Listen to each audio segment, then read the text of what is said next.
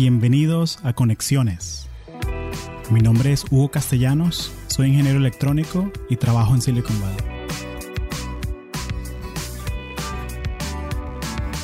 Este episodio de Conexiones es traído a ti por Audible, la plataforma premium para compartir audiolibros. Si eres como yo, te encanta aprender cosas nuevas, pero te cuesta mucho conseguir el tiempo para hacerlo. Los audiolibros son una buena alternativa para esto. Los puedes escuchar manejando, haciendo ejercicio o hasta cocinando en la casa. Entonces, ¿por qué no darle un chance a Audible? Puedes ir a audibletrial.com slash latinos y descargar un audiolibro gratis. También puedes seguir el link en las notas del show. Gracias.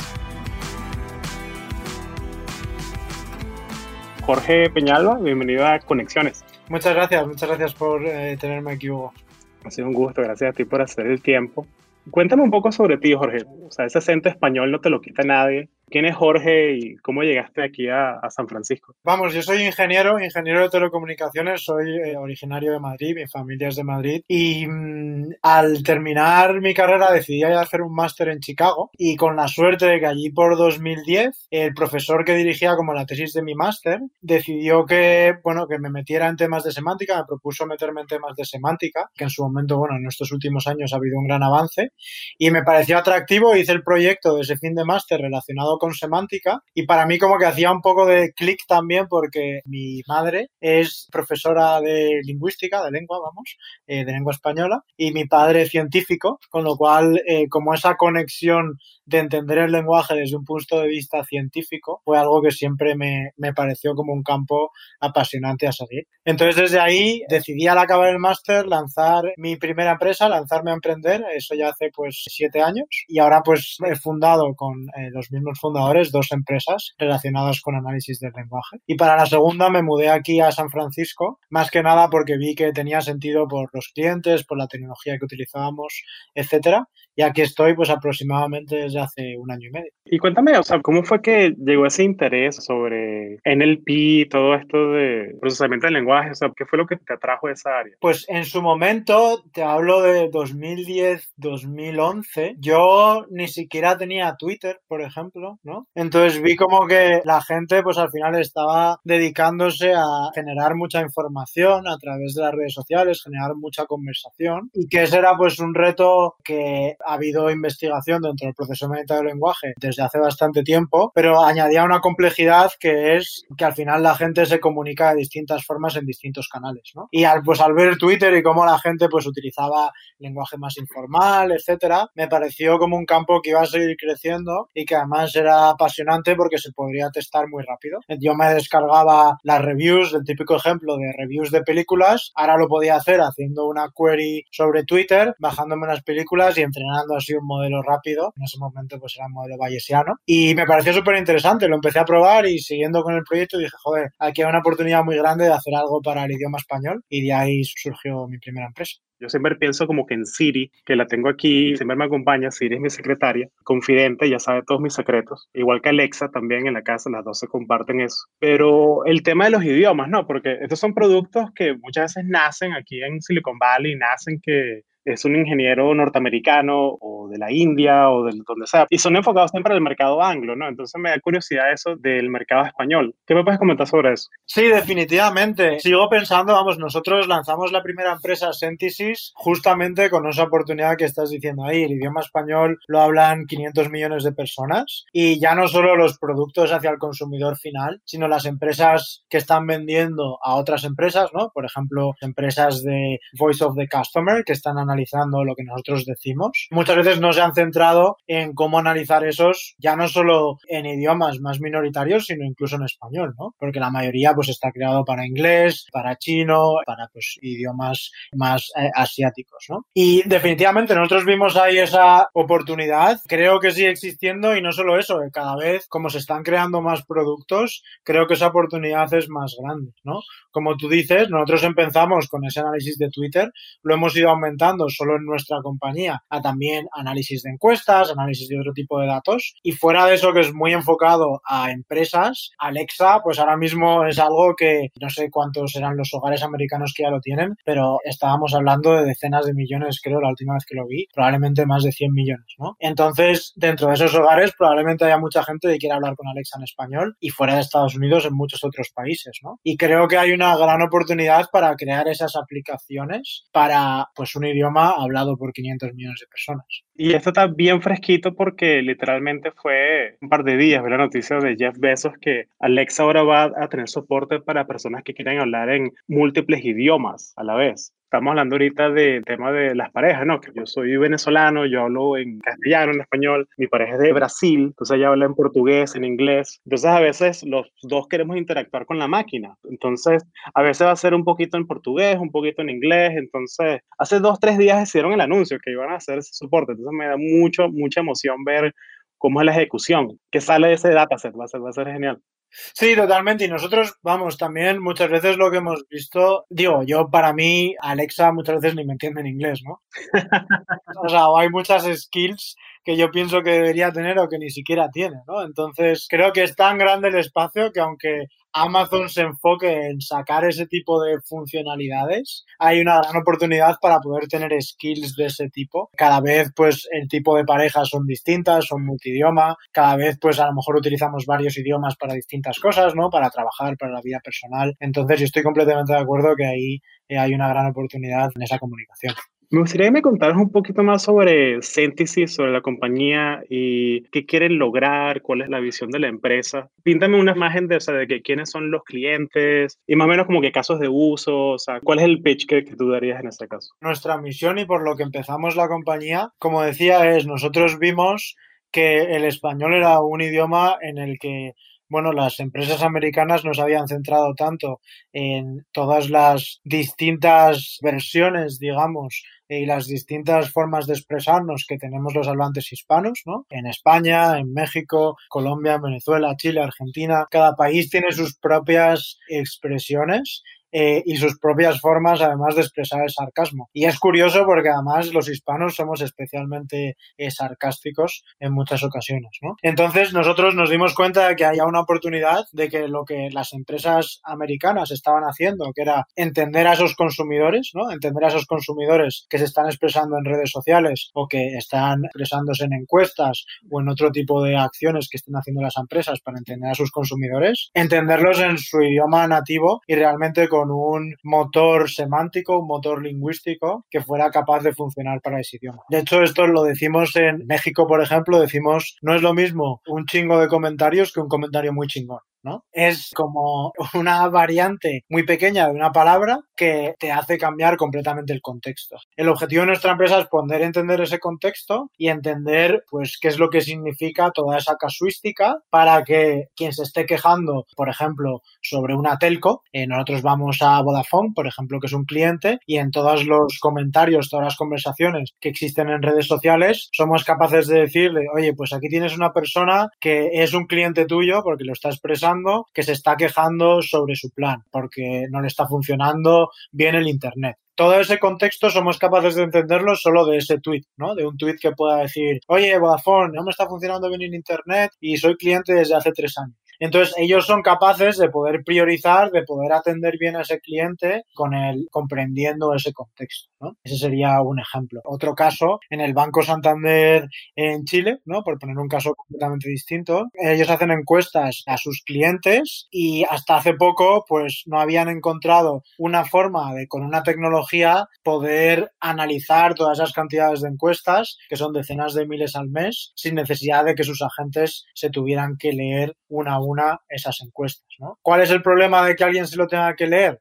Pues que al final es muy difícil de que, que si tú te lo lees, yo me lo leo y un tercero se lo lea, tengamos la misma opinión y podamos descubrir patrones. Nuestra tecnología que es capaz pues de analizar las encuestas y tener siempre el mismo criterio de cuál es el problema que están teniendo los usuarios. Excelente. Pues básicamente es un software que ahí vendemos a esas empresas para que ellos sean capaces de analizar esas conversaciones. Y que se ahorren la fricción, ¿no? Y los ciclos que se pierden a la hora de que le metes un agente, un humano, con sus opiniones, con sus biases, con su sesgo, ¿no? Que le, le agreguen a la conversación.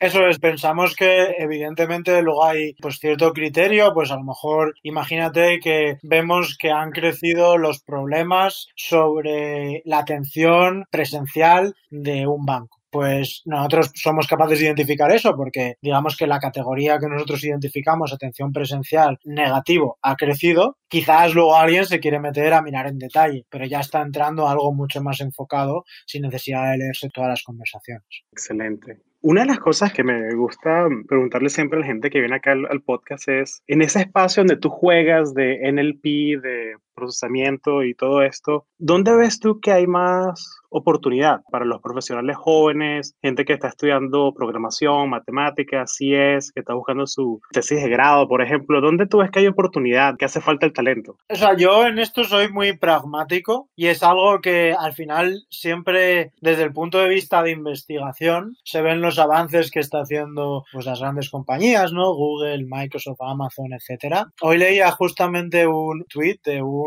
paper reciente publicado en el que habían usado 512 GPUs de Nvidia que había durado el entrenamiento como tres meses y todavía no había llegado a, convergencia, ¿no? El algoritmo. Sí, leía otra respuesta que simplemente calculando cómo costaría eso más o menos en on-demand rates, ¿no? En Amazon, en AWS, eso serían 4,5 millones, ¿no? Entonces, a veces nos centramos o se ve mucho de esos avances desde el punto de vista científico, pero los problemas del día a día de las empresas son incluso mucho más sencillos, ¿no? Entonces, en ese sentido, lo que yo diría desde el punto de vista de ser pragmático es entender, hablar con gente, entender qué problemas están teniendo en un determinado proceso que tiene texto y poder ver cómo se puede hacer una solución de la forma más sencilla sin necesidad de mucha complejidad. La ventaja de hoy en día es que sin irnos a esos temas tan complejos de redes neuronales que tienes que entrenar, que tienen un coste muy alto, sí que hay otras herramientas que son open source, como pues por ejemplo Spacey,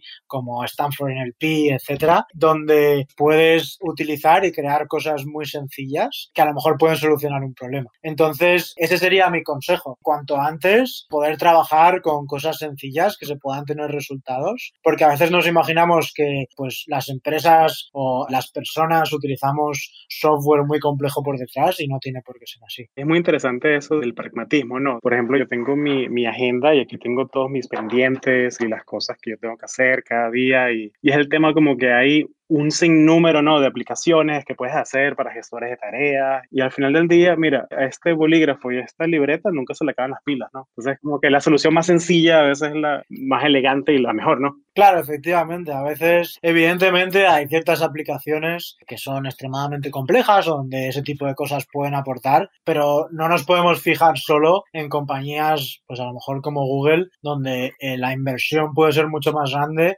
y los problemas son mucho más grandes problemas, por ejemplo, los que nosotros afrontamos con Synthesis o con la otra compañía que hemos creado, que es Lang AI, donde esos problemas son mucho más acotados. O sea, por ejemplo, en Lang AI ahora mismo estamos ayudando a compañías, startups que han escalado a un determinado momento, ¿no? Como, pues a lo mejor unos 250, 300 empleados, y entonces su atención al cliente eh, pues al final se ha vuelto compleja. Entonces, al volverse compleja, es más difícil para ellos repartir esos problemas de atención al cliente a la gente correcto, poder solucionarlo rápido, etcétera, ¿no?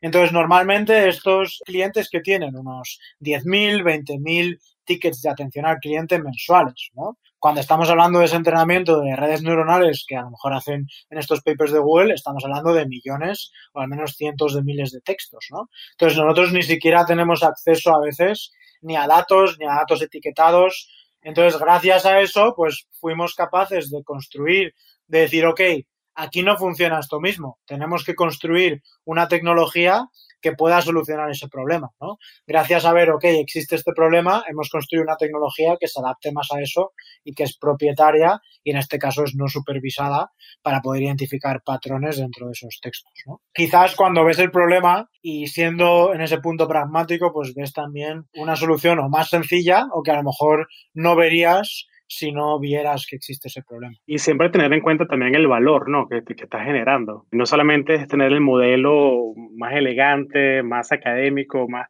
es como que qué, qué, qué problema quieres solucionar. O sea, porque estaba leyendo esto de, un consultor que tiene un blog que me gusta mucho, eh, David Allen, que bueno, cuando quieres getting things done, o sea, tienes que definir what does done look like? O sea, cuando quieres hacer cosas, define cómo sabes que ya terminaste. Porque si te quedas como que en la trinchera de analizando la data, entrando en el modelo, como que al final puedes sobreentrenar, puedes gastar tiempo, dinero, esfuerzo que estás en otras cosas. No, definitivamente. Y muchas veces esto también pasa en, el testing de estos sistemas tan complejos que existe overfitting, ¿no? Es decir, vale, lo has entrenado con unos determinados datos, lo estás probando con estos datos, sí, todo es muy bonito, pero ahora ponlo en el mundo real y a ver cómo funciona. Entonces, al final, el mundo real, el lenguaje tiene muchas complejidades y bueno, cuando te enfrentas a ellas es cuando te das cuenta. Mi audiencia me mataría si no te pregunto esto. Cuéntame sobre la experiencia de 500 Startups. ¿Cómo llegaron? ¿Cómo fue la experiencia? Lo primero, desde el punto de vista de la compañía, bueno, las dos empresas que hemos lanzado están invertidas por 500 Startups, tanto Synthesis como Lang AI, y ambas por el equipo de México, ¿no? En la primera experiencia que tuvimos con Synthesis, que pasamos por la aceleradora, nosotros habíamos empezado la empresa en 2012 en España y estábamos trabajando ya con primeros clientes, primeros casos de uso ya con empresas, ¿no? Dentro de España. Y lógicamente, como decía antes, el potencial de nuestra empresa, pues al final está en el mercado hispano y el salto que nosotros queríamos dar era el salto a Latinoamérica, ¿no? Y a ese mercado hispano, no solo dentro de España, ¿no? Entonces, nosotros en 2014 fue cuando fuimos elegidos para participar en este programa de 500 Startups en Ciudad de México y para nosotros, pues fue un salto sustancial. Primero, yo diría que principalmente por tres cosas. La primera, cuando nos eligieron,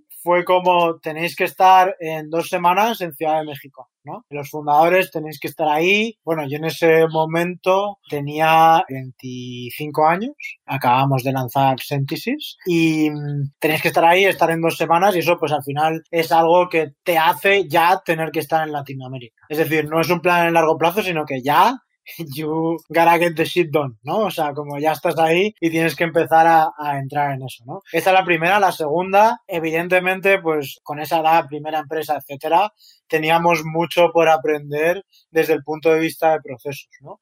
Entonces, entrar en algo como 500 Startups te da, lo primero, lo que ellos te enseñan de procesos de cómo llevar una empresa, que tienes que hacer desde el punto de vista pues, operacional, legal, de venta, todo ese tipo de cosas, ¿no? Que además, pues, cada año evolucionan. Y por otro lado, lo tercero y también asociado a los procesos el network, ¿no? Yo siempre recuerdo que en 2015 o 2014, poco antes de entrar en 500 Startups, nosotros estábamos desarrollando nuestra infraestructura de cómo escalar la infraestructura técnica de los servidores, etcétera, ¿no? Y tuvimos la capacidad de hablar con el, no me acuerdo si era el VP o el director de infraestructura de Vox, de la empresa de gestión de documentos, ¿no? Y digo, al final fue una conversación de 30 minutos donde nos enfocó tanto y tan bien en cómo desarrollar la infraestructura, que es una decisión que tomamos en ese momento y que prácticamente no hemos cambiado en cinco años porque se convirtió en una infraestructura tan escalable y tan bien diseñada que al final no hemos tenido que cambiar. ¿no? Entonces, ese valor de poder tener esas conversaciones para cada empresa será distinto, pero es algo que puede tener un valor incalculable. Y siempre hay que pensar también, que yo es como lo veo en este caso de las aceleradoras, eh, una startup tiene tanto riesgo que cualquier cosa que te pueda reducir el riesgo de una forma tan radical tiene un valor que no puedes calcular, ¿no? Nunca vas a saber, o sea, no sabremos si si no hubiéramos pasado por ahí a lo mejor estuviéramos muertos, ¿no? No lo sabemos, pero definitivamente es algo que te quita riesgo estar con esa gente que ya ha pasado por lo mismo. ¿Y cómo funciona cuando tú entras, tienes un cohort, no? O sea, que entran el mismo año que tú y las diferentes empresas mantienen la relación, mantienen ese network vivo. Es algo que también iba a mencionar, lo estaba pensando mientras hablaba. Ha habido como con cinco empresas más o menos de 500 que mantengo una excelente relación de amistad, ya no solo de mi cohort, sino del cohort anterior. Y solo de mi cohort, por ejemplo, confío. Una empresa de fintech mexicana, que es uno de los mayores éxitos desde el punto de vista de financiación en México, que están en nuestro cohort. Y joder, pues al final yo los he visto crecer. Con ellos no he mantenido tanto contacto desde el punto de vista personal. Pero vas a tener empresas que estén dentro de 500 que luego van a llegar a ese crecimiento. Y por otro lado, lo que te decía, amigos con otras empresas, por ejemplo, SaaS, similares a nosotros, donde por un lado son relaciones personales, pero por otro lado mantenemos conversaciones de, oye, ¿y ahora a ti qué te está funcionando? Cuando has contratado este equipo, mira, ¿por qué no te han vendido? ¿O qué tal te ha funcionado este año? ¿Qué tal has visto pues el mercado mexicano desde el punto de vista enterprise? Qué te ha funcionado más o menos, ese tipo de cosas, ¿no? Y aparte del apoyo personal y la relación personal de mantenerlos como amistades, ¿no? Y tu equipo está en síntesis y también en Lang AI, tu equipo está distribuido, están en México, mencionaste, ¿dónde están todo el equipo? En síntesis, como decía, donde nuestro foco es el mercado hispano, la mayoría, o sea, todo nuestro equipo técnico está en España y luego tenemos equipos de negocio. Entonces, México es nuestro segundo mercado más grande, donde tenemos un equipo de negocio en Ciudad de México y después también Colombia y Chile, además de España, ¿no? Donde también tenemos equipo de negocio. Y por otro lado, en LAN, eh, yo estoy en San Francisco, nuestro foco en LAN no es el mercado hispano, ¿no? sino desde el punto de vista de venta, como decía, son startups que han llegado a un cierto nivel de escalabilidad y nos estamos centrando en Estados Unidos, vamos, el mercado de Norteamérica, Estados Unidos y Canadá, y por otro lado también en empresas en, en España, ¿no? con clientes como Vodafone también. Y sí, tenemos un equipo bastante distribuido y bueno, mi día a día personal es bastante remoto en el sentido de que yo trabajo solo ahora mismo desde San Francisco y en LAN el resto del equipo está exclusivamente en España en Synthesis, donde pues también dedico parte de mi tiempo, está en España y en otros países de Latinoamérica. ¿Cómo mantienes tú ese, o sea, yo, yo tengo esta mentalidad de que cuando yo estuve en mi startup en Corbuff, en la Florida, hacíamos software educativo. Y literalmente yo sé que si estás despierto, estás trabajando. Tu startup es tu bebé, te quieres poner toda la energía, todo el esfuerzo, todo el tiempo, te sobran 5 dólares del almuerzo, se lo quieres meter al startup. Y es algo muy difícil de comunicarle a alguien que nunca ha pasado por un startup. Pero me da curiosidad cómo el hecho que tengas un equipo remoto, cómo te afecta tu día a día. O sea, tienes reuniones a las 6 de la mañana. Píntale esa imagen a alguien que nos escucha ahorita que trabaja en una oficina 9 a 5. Definitivamente me afecta en lo positivo y en lo negativo, ¿no? Eh, entonces, yo al final estoy a 9 horas de España y lo que hago es tener flexibilidad en ese sentido. La mayoría de los días empiezo como a las 7 ¿no? que son las 4 de España y tengo como 3 horas de conexión aproximadamente y pues tener flexibilidad en ese sentido para estar abierto a eso, ¿no? Eso desde el punto de vista personal, pues eh, por ejemplo yo vivo con mi pareja, esas reuniones evidentemente las tomo desde casa, ¿no? Porque son pronto y principalmente trabajo desde casa y evidentemente pues os afecta en el sentido de que pues yo desde pronto ya estoy eh, hablando y no es que hable a un tono bajo normalmente en las reuniones. Pero también desde el punto de vista positivo, también existe una flexibilidad, ¿no? Yo sé que tengo una serie de momentos para trabajar con el equipo, una serie de horas para trabajar con el equipo. Intento no, también desde mi perspectiva como founder o como CEO, no tratar de molestar o interaccionar pasadas esas horas, ¿no? Porque también en el otro punto también es así para el equipo, que yo no tenga que estar escribiendo a sus 10 de la noche, ¿no? Y por otro lado, también en lo positivo, pues te da una flexibilidad, ¿no? Es decir, yo ya sé que a partir de cierta hora estoy enfocado en generar clientes en Estados Unidos, ¿no? Generar clientes en Norteamérica y en esas conversaciones con clientes. Y es lo que me permite también, pues, tener ese doble rol en el que estar en el producto y también estar desde el punto de vista comercial. Sí, porque tú eres la cabeza de playa aquí en, en California, ¿no? Entonces, si tú eres la, la cara de la empresa. Te quería preguntar, ¿cómo ves tú la cultura de trabajar con programadores españoles o programadores mexicanos o colombianos o incluso norteamericanos? O sea, ¿sientes que hay alguna diferencia de cultura o es como que hay una cultura uniforme de programadores? ¿Cómo ves tú eso? Tú que eres CEO de, de una empresa tan, tan diversa. Pues es una buena pregunta. La verdad es que en estos años, dentro de lo que es nuestra empresa, ha habido de distintos países, tanto Norteamérica, hemos tenido alguna persona de Estados Unidos, no, la verdad, pero sí que también Venezuela, Portugal, España, lógicamente, Argentina, Cuba, seguro que se me olvida algún país desde el punto de vista del equipo más técnico. Y E Yo creo que al final, desde el punto de vista más técnico, todo es muy parecido, ¿no? Al final, pues hay una serie de herramientas, el acceso a la formación ahora mismo se puede tener digitalmente y todo el mundo tiene acceso a esas mismas plataformas, ¿no? Con lo cual también nosotros tratamos de poder, pues de ser justos a la hora de hacer las entrevistas, ¿no? Y que pues al final no sea simplemente un perfil como muy cerrado a algo que buscamos, sino una persona que pueda tener crecimiento también dentro de la compañía, ¿no? Desde ese punto técnico sí que creo que es muy parecido. Desde el punto de vista más profesional, sí que creo que la cultura en general, no solo de programación, sino la cultura en general hispana, ¿no? A la que quizás yo estoy un poco más acostumbrado, es un poco más cercana. Pues en el sentido de, yo que sé, quedar a comer y tener una conversación, estar, ¿sabes? A lo mejor comiendo y tener una conversación más humana, más que comer en tu desk y cómo salir pronto, ¿no? Y creo al final que eso también es un plus dentro de esa cultura más hispana, quizás, o más latina, que es positivo. Y también, pues, la cultura americana tiene otras cosas positivas en cuanto a la productividad y yo creo que lo bueno, pues, al final es tener un balance, ¿no? Claro. Y, y es algo interesante porque al final del día, como que todos convivimos y tenemos esa estrella, ese North Star, porque estamos todos en la misma compañía, el mismo startup y tenemos claro como qué es lo que queremos lograr. Por eso me encanta el hecho de que mucha gente que trabaja y trabaja es por objetivos. No es de que llegas a las 7 de la mañana, te vas a las 5 de la tarde. No, no, no. Es qué lograste hoy. O sea, entregaste lo que tenías que entregar, todos los proyectos están en verde. Y esa es una flexibilidad que yo he visto en esta cultura Silicon Valley que a mí me encanta. Yo, yo digo siempre que, que eso nos daña, como que yo no podría trabajar un trabajo normal de 8 a 5 más nunca.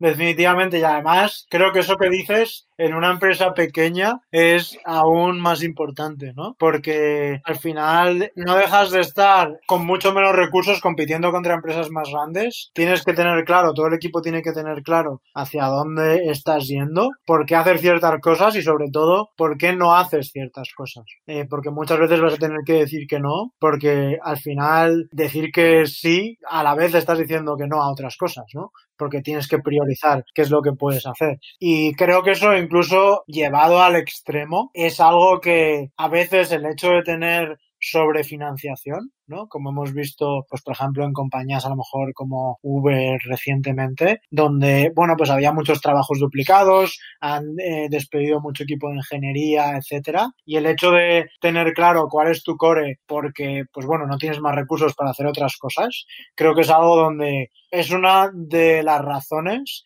por las que las startups pueden crecer y llegar a competir con empresas más grandes porque pueden enfocarse en algo y hacerlo bien. 100% de acuerdo. Oye, Jorge, has sido súper generoso con tu tiempo. muchísimas gracias. ¿Algo más que le quieras agregar a esta audiencia de, profesionales latinos eh, que quieren trabajar en STEM eh, sobre la AI o tu otra empresa? Definitivamente creo que hay una oportunidad muy grande en el área de STEM, ¿no? Creo que eh, al final los latinos, los hispanos, tenemos un punto de creatividad que no debemos perder y poder llegar a competir en esa innovación, que no sean los americanos simplemente los que estén creando productos para hispanos, ¿no? Que no tenga que ser un americano, como decías antes, el que esté creando Alexa en español o el que esté creando Alexa en portugués, sino que pues seamos nosotros nosotros los que estemos participando en la creación de esos productos y en otros productos que nos podamos imaginar, ¿no? Entonces, simplemente empujar a la gente a también aprender a asumir esos riesgos que a veces, pues bueno, eh, siempre que tengan la posibilidad, son también, pues el hecho de lanzarse una startup o colaborar con startups es algo que cada vez está creciendo más en Latinoamérica, hay más inversión y es muy relevante. Por otro lado, yo también he venido colaborando con otra organización, más desde el punto de vista personal, que se llama Latinx in AI, cuyo objetivo pues al final es crear esa diversidad en la inteligencia artificial y poder tener también esa innovación desde el punto de vista de latinos trabajando en inteligencia artificial y empujando esas tecnologías. Y bueno, pues al final eh, empujar a todo el mundo también en que pueda colaborar tanto en este tipo de iniciativas que cada vez hay más para que pues eh, la gente latina, la gente hispana podamos seguir creciendo y teniendo un rol más representativo en la tecnología y en la inteligencia artificial. Excelente. Dejamos todos los vínculos aquí en las notas del show para que la gente se meta y aprenda de Langdor AI, de Latinexin AI, para que se metan y aprendan, ¿no? De hecho, me recuerda mucho la conversación que tuve con Luis Serrano, nuestro amigo que está en Apple ahora, que antes estaba en Udacity, que es, mira, están todas estas compañías haciendo cursos para que la gente aprenda programación. Incluso los amigos de Platzi, que tienen su curso de programación básica en español, tienen hasta la aplicación para el móvil de Platzi. O sea, puedes estar en el metro o en el bus aprendiendo a programar. O sea, no hay una excusa. La tecnología está ahí. Efectivamente, sí. tanto en cursos como dices lo de Luis, este tipo de aplicaciones, estoy completamente de acuerdo. Es ponerse con ello y al final aprender. Claro. Y coleccionar estas historias, ¿no? Que hay gente como tú que ha creado empresas de cero en distintos países, o sea, que tienes un equipo distribuido, o sea, darle a la gente esa visión de que, mira, que si tú lo lograste, ¿por qué yo no? Si yo también hablamos el mismo idioma, o sea, ¿por qué yo no? Entonces, por eso me, me encanta, o sea, coleccionar estas historias. No, definitivamente, creo que es súper útil, súper útil también por eso este podcast, como dices, de también poder hacerlo en español. Vamos, yo realmente no he conseguido nada, hay mucha gente que ha conseguido mucho más que yo eh, hispanos, pero creo que también un, un mensaje también sería contactar con esta gente. Yo en mi día a día muchas veces contacto con gente donde veo que puedo aprender, eh, igual que aquí estamos empatizando, ¿no? Que la gente puede empatizar con otros hablando en español, la gente hispana que ha pasado por lo mismo, pues normalmente va poder contestarte, ¿no? Entonces también si estás en la audiencia, escríbeme si quieres cualquier cosa y también te diría que escribas a quien veas, que no, no tengas miedo también a eso. Oye, excelente, Jorge. Bueno, muchísimas gracias por tu tiempo y nos conversamos pronto. Vale, muchas gracias a ti, Hugo, y por supuesto, saludos.